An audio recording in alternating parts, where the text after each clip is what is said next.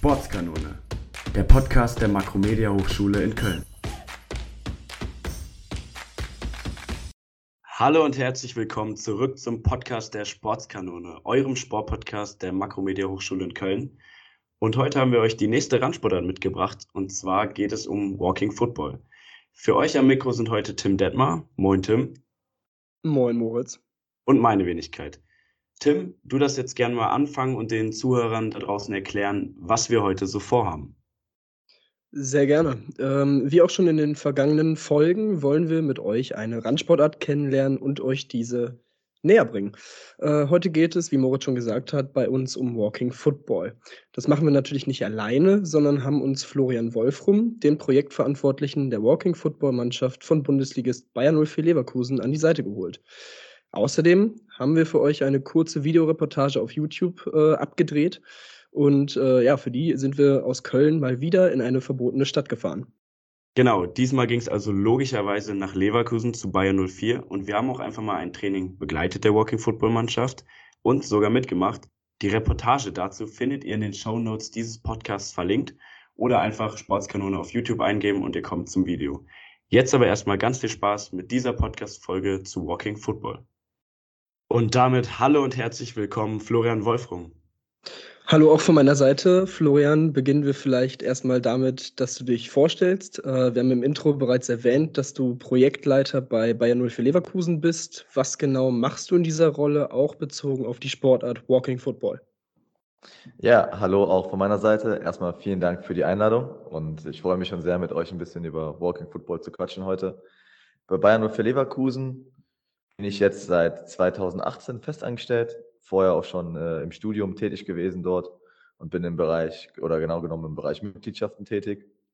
Bei uns ist dann Walking Football auch im Mitgliederbereich aufgehangen, im Mitgliederclub für unsere Silberlöwen. Das sind quasi die Mitglieder, die älter als 55 sind. Da passt Walking Football natürlich perfekt rein, um da auch ein sportliches Angebot zu schaffen.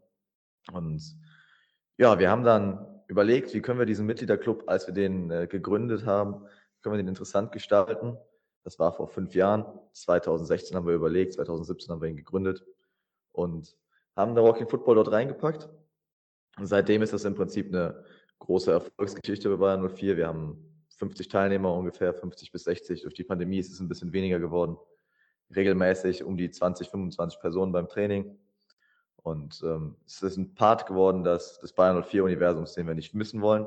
Ich mache aber nicht nur Walking Football und äh, die Silberlöwen, sondern bin bei uns auch für unsere internationalen Mitglieder zuständig.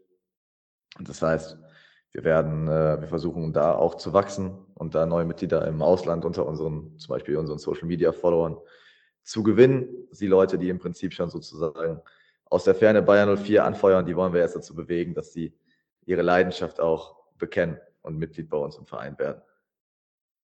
Und wie genau bist du dann auf die Sportart Walking Football gekommen? Also hast du proaktiv quasi nach etwas gesucht für die Älteren und dann bist du auf die Sportart so gekommen oder woher, woher kam die Idee oder woher kam für euch die Idee?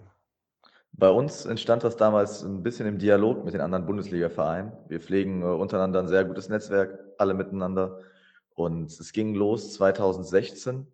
Da haben Werder Bremen und der VfL Wolfsburg damit in Deutschland als erste Vereine angefangen, weil die Teil waren einer äh, europäischen Förderung von Erasmus einem großen europäischen Projekt mit mehreren Profivereinen von einer großen CSR-Organisation in Europa, dem European Football for Development Network. Die sind sozusagen immer das Bindeglied zwischen Profiklubs und EU. So kam dann diese Förderung zustande und äh, auf Basis der Förderung haben dann Werder Bremen und Wolfsburg entschieden, ihr CSR-Portfolio um Walking Football zu erweitern. Und wir haben dann im Gespräch davon erfahren und fanden es sehr interessant, haben gesagt, das könnte was für uns werden und haben das dann auch als vierter Verein. Zwischenzeitlich kam noch Schalke 04 dazu, in Deutschland 2017 eingeführt. Man kann also im Prinzip sagen, dass wir da von Anfang an sozusagen mit auf der Landkarte vertreten waren oder mit die ersten waren. Das Thema versuchen auch groß, äh, sage ich mal, in die Amateurvereine weiterzutragen und da unseren, unserem Auftrag gerecht zu werden, als kleiner, als Leuchtturm sozusagen. Wir haben Walking Football jetzt als Trend bzw. Randsportart eingeordnet. Ähm, wie stehst du zu diesem Begriff? Ich glaube, das kann man so, so stehen lassen. Es ist immer die Frage, zählt man das dann genau zum Fußball, zum eigentlichen Fußball, weil die meisten Walking Football Teams da in Fußballvereinen dann doch beheimatet sind und es keine generelle Walking Football Sparte gibt oder eigene Walking Football Vereine. Deswegen ist es vielleicht nicht ganz ran, sondern irgendwo schon in der Mitte der Gesellschaft. Aber ein Trend würde ich es auf jeden Fall bezeichnen. Einfach weil es was komplett Neues ist, dass in Deutschland die fußballerische Laufbahn oder generell in Europa die fußballerische Laufbahn dann über das Altherrenalter hinausgeht. Das ist auch ein Punkt, wo wir merken, ist extrem wertvoll, denn äh, die meisten kennen ja den Werdegang. Man spielt irgendwo in der Jugend, dann geht man in die erste Männermannschaft oder in die zweite Männermannschaft. Irgendwann wechselt man mit Mitte 30 in die alten Herren. Und irgendwann zehn Jahre später oder 15 Jahre später, je nachdem wie fit man ist, merkt man, dass einem die Jungen aus den alten Herren davonlaufen, verliert so ein bisschen den Spaß und spielt dann nicht mehr Fußball. Und genau da setzt Walking Football eben an, dass man sagen kann, okay, du kannst dein Hobby bis ins äh, hohe Alter kannst du das leben, weil einfach die Dynamik und Verletzungsgefahr rausgenommen wurde. Und wenn du ein guter Kicker bist oder Spaß hast am Kicken einfach, dann bist du da genau richtig. Und das ist auch immer so die Botschaft, die wir versuchen, in die Amateurvereine reinzutragen, dass das ein super Mitgliederangebot ist, um auch da die Mitglieder zu pflegen bis ins hohe Alter hinein. Und das ist auch der Auftrag oder das Ziel, das wir uns bei Bayern 4 gesetzt haben, dass wir jedes Mitglied sozusagen von der Wiege bis zur Bahre, sage ich jetzt mal, äh, begleiten, was darauf Lust hat. Also das geht von klein auf los mit Geschenken in unserem Kids Club zur Geburt schon in Leverkusener Krankenhäusern bis dann halt Walking Football und generell die Angebote unserer Silberlöwen, mhm. dass jeder so lange wie möglich auch ins Stadion bei uns kommt, wenn er möchte. Und wie ist so die Resonanz der Amateurvereine, wenn du sagst, dass Leverkusen oder die anderen Bundesligisten das dann auch als Leuchtturm quasi so dahin tragen wollen? Also ist ein Dialog und fangen viele das dann auch an zu integrieren in ihr Vereinsportfolio? Ja, oftmals ist die, die erste Reaktion auf Walking Football erstmal ein bisschen skeptisch. Das war es bei mir auch, weil der Begriff einfach ein bisschen unsexy ist, sage ich mal. Also Fußball im Gehen das denkt halt jeder leidenschaftliche Fußballer erstmal, hm, das ist, das ist nichts Wahres, da muss dann eine gewisse Dynamik rein. Aber wenn man es den Leuten dann mal erklärt und auch so wie ich es euch gerade geschildert habe, bis in diesen Weg mit denen durchgeht, dann ist da immer eine sehr große Bereitschaft vorhanden und auch eine sehr gute Resonanz. Also es kommen sehr viele Amateurvereine auf uns zu, vor allem natürlich aus unserem Verbandsgebiet, dem Fußballverband Niederrhein, äh, Mittelrhein, weil dort wir mit den äh, zuständigen, mit dem zuständigen Verband eine Kooperation sozusagen eingegangen sind, weil wir generell auch in einem guten Austausch stehen. Das heißt, dort werden dann Aktionstage gemacht, die Vereine gehen auf den Verband zu, der Verband verweist sie an uns. Das heißt, so bei uns vor der Haustür sind wir sehr aktiv. Aber das äh, hört da auch nicht auf. Also deutschlandweit fragen Vereine uns an, einfach weil wir ja, mit zu den bekanntesten Namen zählen, weil es noch nicht komplett die Bundesliga durchsetzt hat. Es hat nicht jeder Bundesliga-Verein ein Walking-Football-Angebot. Das heißt, wir haben auch häufig mit Vereinen aus äh, Ostdeutschland, Süddeutschland, Norddeutschland, aus aller Herren Himmelsrichtungen zu tun. Teilweise aber auch aus dem europäischen Ausland. Also viele Vereine, die man dann auf Konferenzen kennenlernt, fragen einen danach. Oder auch jetzt kürzlich jetzt in, äh, in Italien gibt es jetzt kürzlich einen eigens gegründeten Walking Football Verband, weil die nicht ganz die Unterstützung vom äh, italienischen Fußballverband haben, den sie sich, die sie sich wünschen. Und dort kann man dann auch auf uns zu mit der Frage, hey, wie macht ihr das mit den Regeln? Was habt ihr für ein Equipment? Äh, wir würden gern gegen euch spielen. Gibt es Nationalmannschaften? All, all solche Geschichten, um das Thema weiter voranzubringen. Du hast gerade schon gesagt, dass es in Deutschland aber eben noch so ist, dass es keine eigenständigen Walking-Football-Mannschaften gibt, sondern dass bei den Fußballvereinen integriert ist. Ähm, ich denke, viele unserer Hörer können auch Englisch und eins und eins zusammenzählen, wie du eben gesagt hast. Fußball im Gehen hört sich erstmal nicht so krass an. Ähm, Beschreibt es das denn ausreichend oder gibt es weitere Unterschiede? Also wie nah am Fußball ist Walking Football? Ich persönlich finde es relativ nah dran, weil man zum einen äh, die, den Ehrgeiz nicht aus den Leuten bekommt. Das heißt, es versucht dann doch jeder irgendwie so schnell es geht zu gehen und sich an dem, am Rande des Erlaubten zu bewegen. Das heißt, manchmal kann es dann dynamischer sein, als es eigentlich vorgesehen ist. Das liegt dann an uns Trainern oder Schiedsrichtern das im Training oder bei Spielen zu unterbinden. Zum anderen ist es aber auch ein bisschen, setzt es den Fokus darauf, wirklich ein guter Fußballer zu sein. Bei uns kann natürlich jeder teilnehmen, aber wirklich gut Walking Football kannst du erst anspielen, wenn du technisch sauber Fußball spielen kannst, eine saubere Ballannahme hast, den Ball nicht weiter stoppst, als du passen kannst. Alles, was in diese Richtung geht. Und da trennt sich dann die Spreu vom Weizen, denn ihr kennt das wahrscheinlich selber im Amateurfußball, wenn du ein guter Leichtathlet bist und schnell bist, dann bist du in der Kreisliga A, vielleicht sogar noch in der Bezirksliga, kommst du sehr gut klar, auch wenn du große technische Mängel hast. Und das kannst du einfach durch deine Körperlichkeit jetzt nicht mehr ausgleichen. Wenn dir der Ball verspringt, ist er weg. Wenn, der, wenn du den Pass zu weit spielst, ist der Ball weg. Deswegen ist es da ein ganz schöner Gedanke eigentlich, das technisch so, an, so gut wie möglich zu gestalten. Und da arbeiten wir auch immer in unserer Trainingsgestaltung dran. Also unser Training ist immer streng gedrittelt mit einem großen Aufwärmteil, einfach weil es das Alter so hoch ist.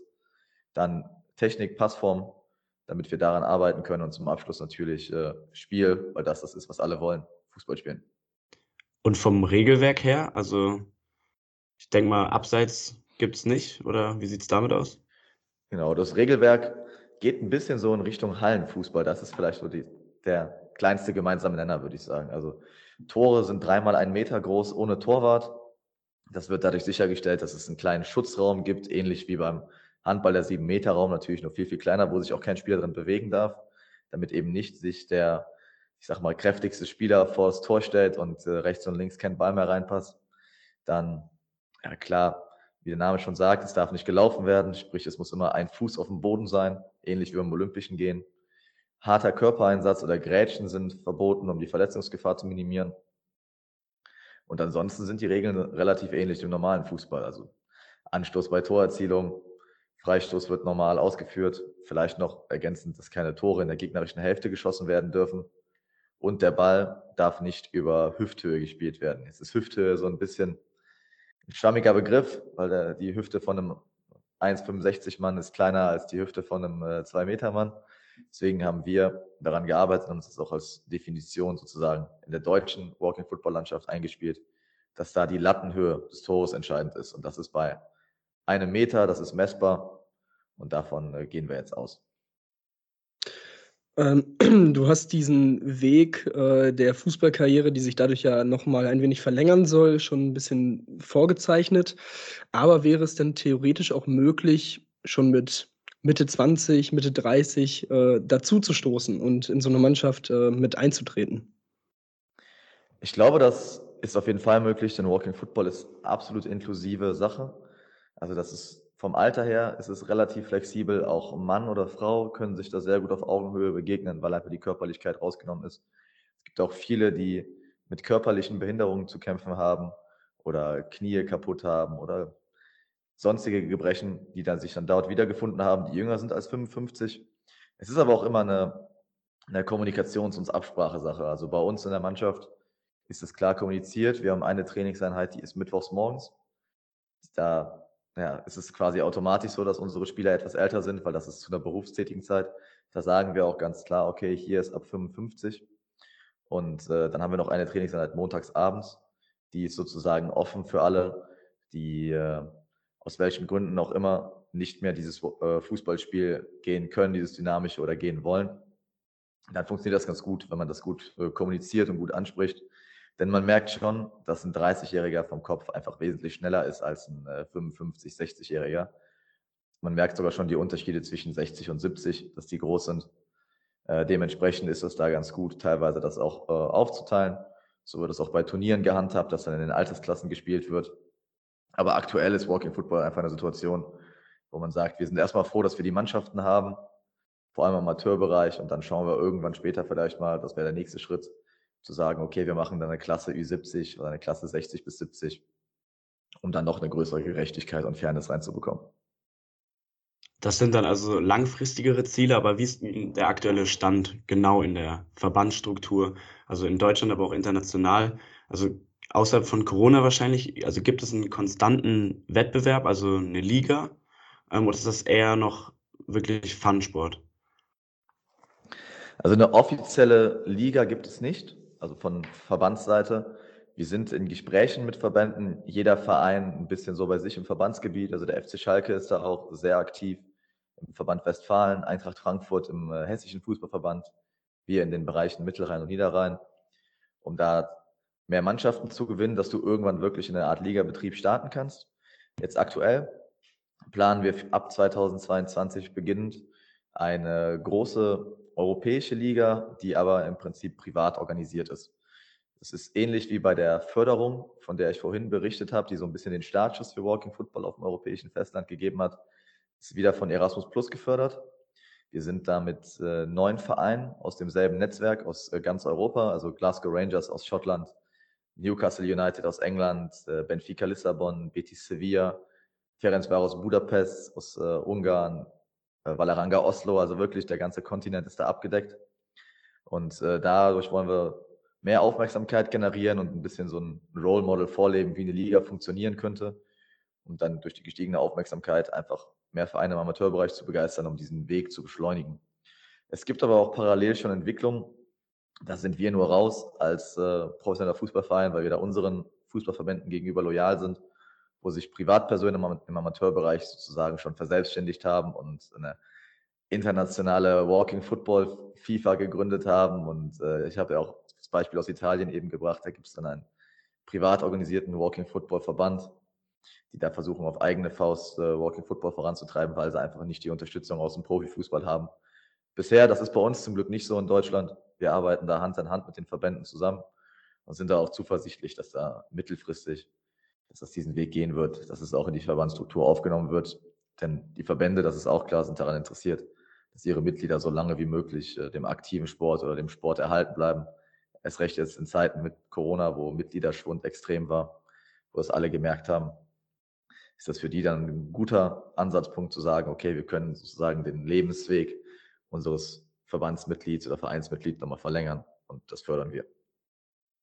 Also ist bisher wirklich nur dann Trainingsbetrieb oder gibt es dann teilweise zum Beispiel schon ein Freundschaftsspiel gegen Schalke 04 oder Frankfurt? Genau, also Freundschaftsspiele machen wir immer wieder. Natürlich unterhalb äh, der Bundesligisten, weil wir da sehr gut miteinander vernetzt sind, aber auch oft mit, äh, mit oder gegen Amateurvereine.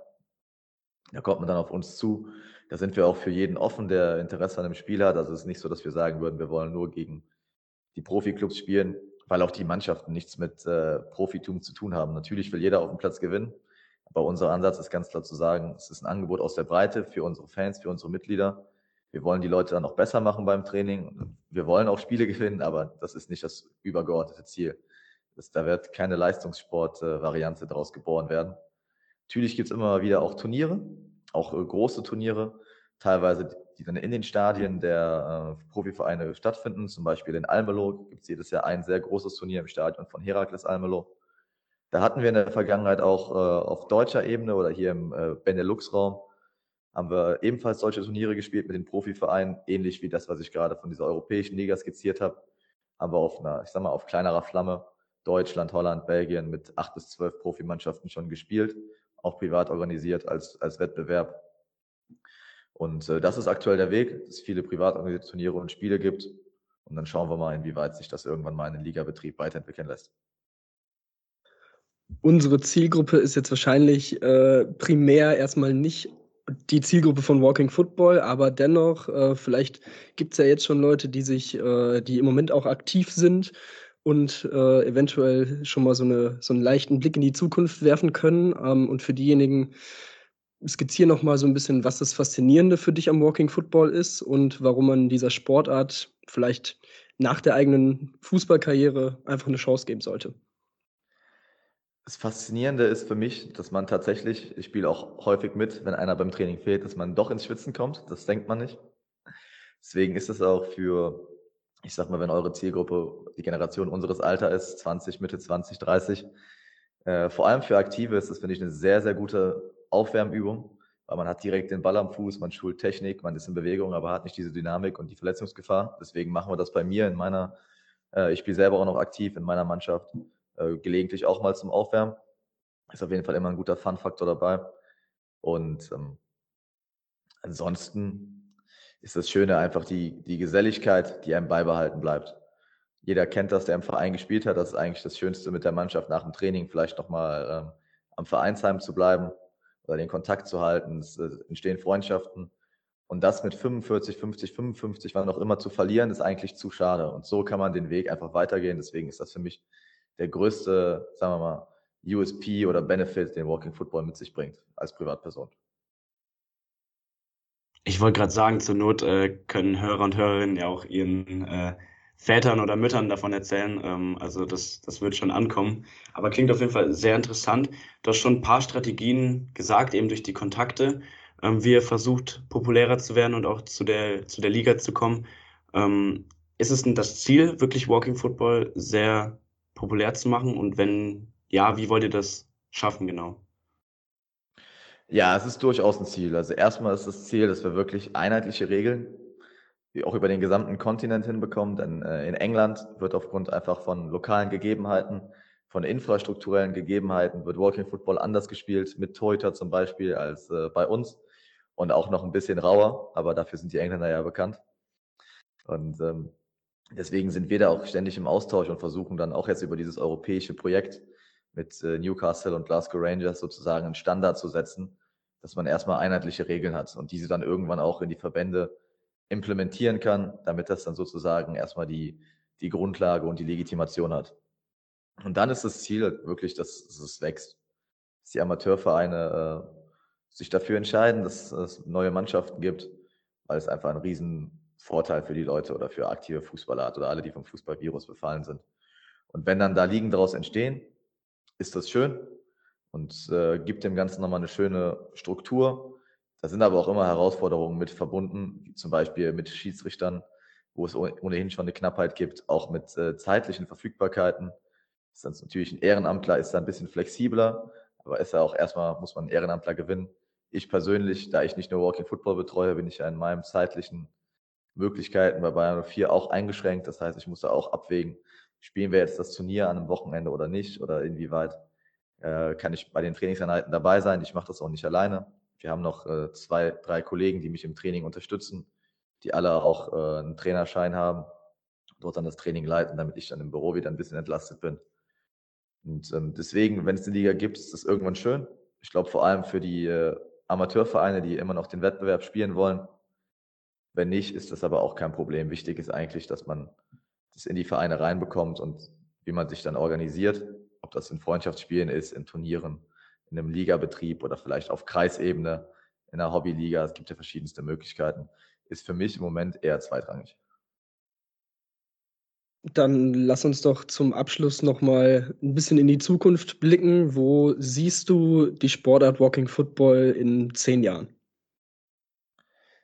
In zehn Jahren.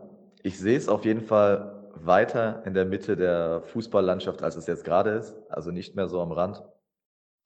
Ich sehe sie auf jeden Fall auch gewachsen. Wenn uns die Pandemie, was wir alle hoffen, jetzt nicht die nächsten zehn Jahre begleitet, dann äh, wächst sie durchaus auch schneller, wenn ähm, wir wieder diese Einschränkungen haben ohne Trainingsbetrieb, weil da müssen wir auch sagen, es ist ja eine Zielgruppe, die da auch gefährdet war. Dementsprechend waren wir da sehr vorsichtig. Dann äh, wird es ein bisschen langsamer gehen. Aber ich denke, ich kann mich auf jeden Fall zu der Prognose hinreißen lassen, dass es in zehn Jahren mehr Mannschaften gibt als heute.